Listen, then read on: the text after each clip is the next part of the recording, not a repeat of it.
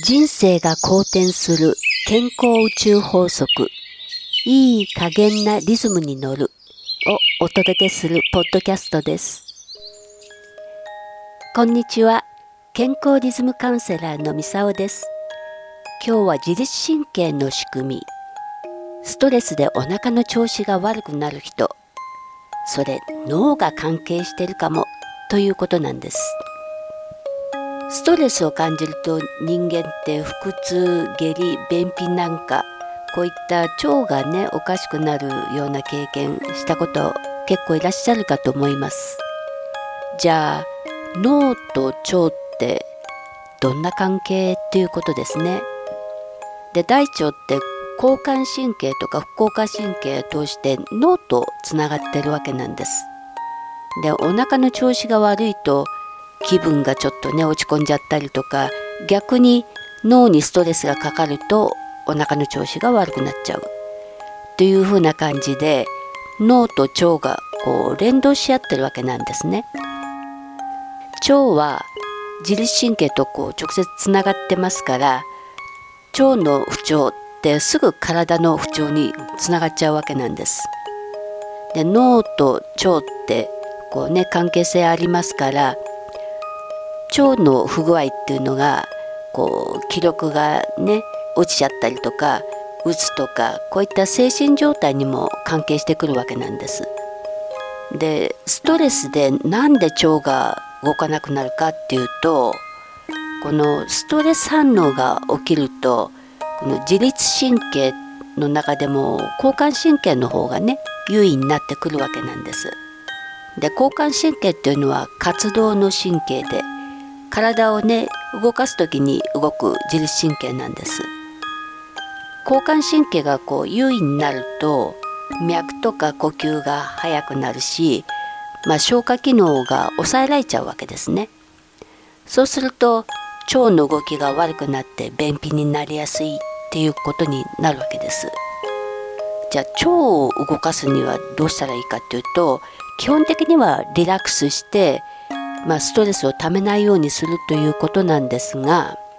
まあ、それに加えて2つポイントがあるんですね。一つは腸に刺激を与えるために例えば、まあ、ウォーキングとか軽いジョギングとか、まあ、ストレッチとか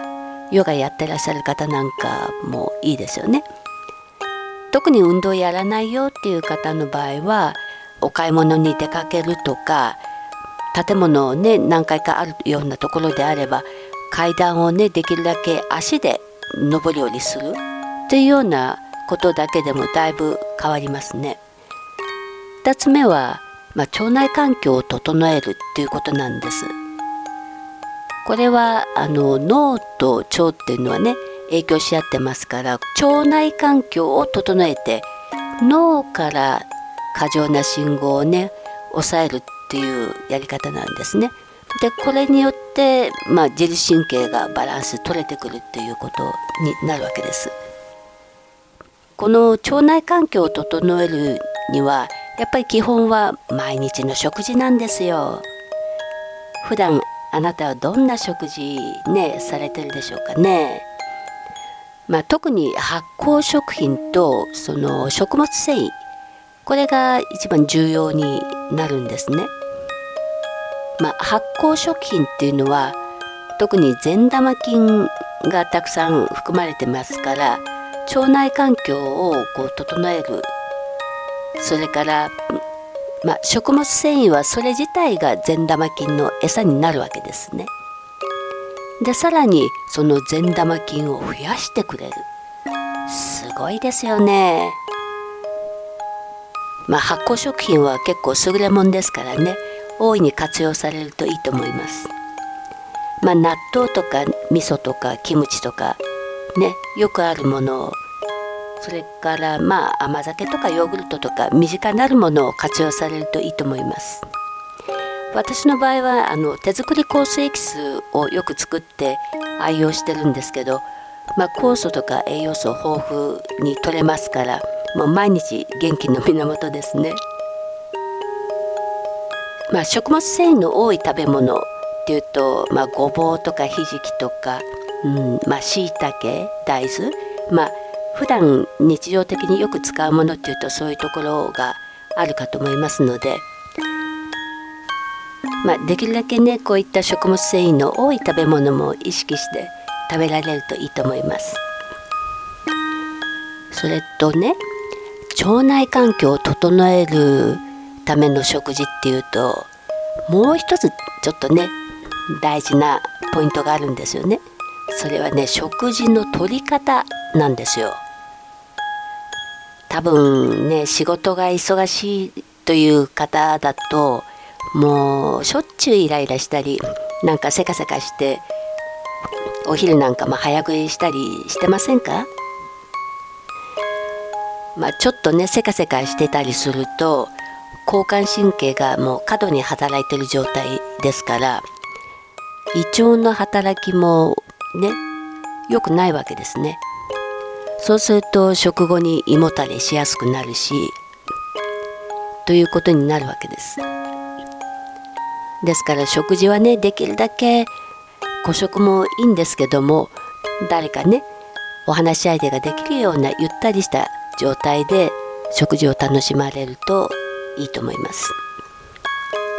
そうすると副交感神経の方の働きがね良くなりますから唾液も出るし消化液の分泌もね良くなってきますから胃腸の働きもね改善してくるわけですね。まあ、ストレスでお腹の調子がねよく悪くなるなという方は特にその食事とる際でもたかが食事なんですけれどこれ意識してるかしてないかで全然反応が変わってきますので是非やってみてくださいね。まあ、食事は味わって楽しむ、まあ、人生の楽しみの一つでもありますから一つ一つを大事に体の中に受け入れてあげたらいいと思いますので是非やってみてくださいね今日のお話は健康リズムカウンセラーのみさおでした今日も健やかな一日をお過ごしください。